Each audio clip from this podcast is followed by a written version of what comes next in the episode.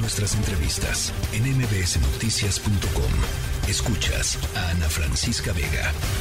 Bueno, pues ya les decía, hay eh, mucha expectativa en torno a la eventual eh, aprehensión del expresidente de los Estados Unidos, Donald Trump. Eh, y en la línea telefónica está la internacionalista y analista Brenda Estefan, a quien yo le agradezco como siempre muchísimo que nos regale estos minutos. Brenda, eh, pues definitivamente algo que no puede leerse fuera del escenario político electoral, aunque corre por la vía judicial, ¿no? Buenas tardes, Ana Francisca. En efecto, sobre todo porque esta es la primera vez en la historia de Estados Unidos que un expresidente es declarado culpable. Eh, había muchísimos casos de investigación en contra de Donald Trump por desvío de fondos, por malos manejos de sus grupos de apoyo, etcétera, sobre todo en temas fiscales. Y este caso había pasado un poco pues desapercibido, no se le eh, veía como uno de los más delicados o de los más sólidos. Sin embargo, la investigación llega a su fin y bueno, pues el día de hoy se da a conocer que Trump es declarado culpable por un tribunal de Nueva York de haber comprado el silencio de una actriz pornográfica en 2016. Parece que él le habría dado 130 mil dólares a cambio de que ella no declarara sobre la relación sexual que había existido entre ellos. El expresidente, desde luego, señala que esto es una persecución política y una cacería de brujas, y el Partido Republicano, eh, pues está cerrando filas de manera muy importante en torno a Donald Trump, eh, lo que confirma que Trump sigue siendo el centro del universo del Partido Republicano en Estados Unidos. Eso que dices es muy interesante. Justo hace ratito platicábamos con José Díaz Briceño, em, eh, analista también eh, que está allá en Washington, y nos decía que de la popularidad del, del expresidente Trump eh, ha crecido en los últimos días, sobre todo después de que se dio a conocer que existía efectivamente esta posibilidad de que pudiera ser eh, votado por este gran jurado como culpable o por lo menos como presunto culpable. Eh, 54% de los republicanos eh, cree que es el mejor republicano posible rumbo a las elecciones del 2024. Así es, que tiene amplia mayoría entre los republicanos respecto a intención de voto para las primarias, muy por delante de su principal adversario, que es el gobernador de Florida, Ron DeSantis.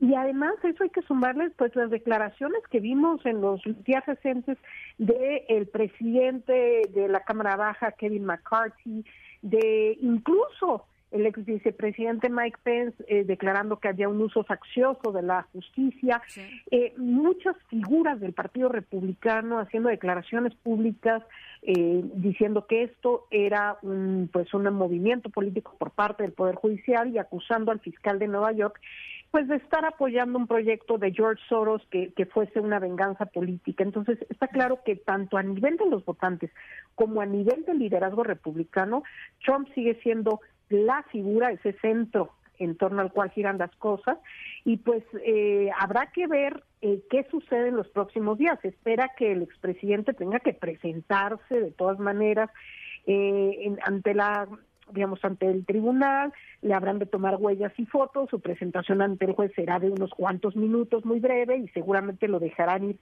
bajo promesa de apegarse al proceso legal, a los siguientes pasos legales, y este veredicto no va a limitar a Trump para competir por la presidencia, pero seguramente veremos eh, cómo se convierte en un caso, como bien señalabas desde el inicio, Ana Francisca, eh, que Trump va a utilizar eh, para vender políticamente, pero pues también sus adversarios. Oye, es que es un es un pastel, ¿no? De cumpleaños para Trump, o sea, es, este, está ni mandado a hacer, porque de eso se alimenta su narrativa, ¿no? De soy somos unos, o sea, soy un perseguido y somos unos perseguidos y el establishment eh, eh, busca derrotarme por todas las vías y, y pues nada, que eso eso prende.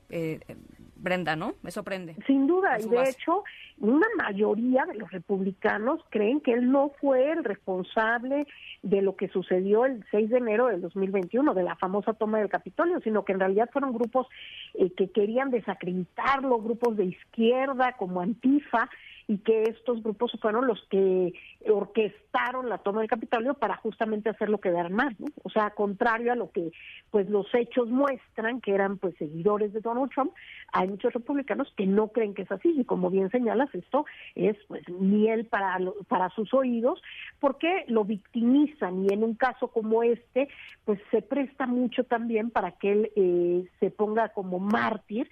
De hecho, escuchaba un, eh, a un trabajador de, de la corte local de Nueva York que decía que ahí podría él entrar por la vía subterránea por un estacionamiento y ni siquiera que se le tomaran fotos, nada más pues veríamos cuando ya le toman la huella, etcétera, porque muy probablemente es lo que quiere es lo contrario.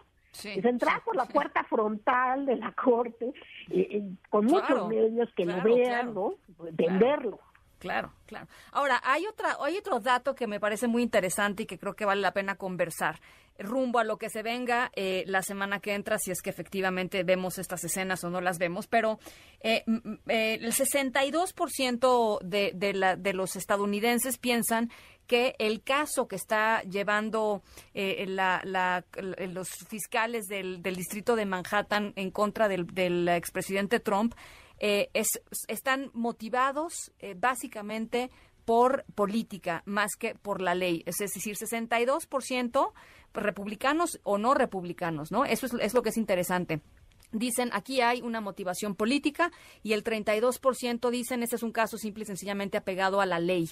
Eh, y eso puede transformar también mucha de la opinión que se genere en torno a lo que sucede, no nada más dentro de los propios republicanos, sino también de independientes y demócratas que dicen, eh, más allá de que Donald Trump me parezca deleznable o que jamás eh, pudiera votar por él, aquí hay una motivación política que no me hace sentir cómodo o cómoda con lo que está sucediendo, ¿no?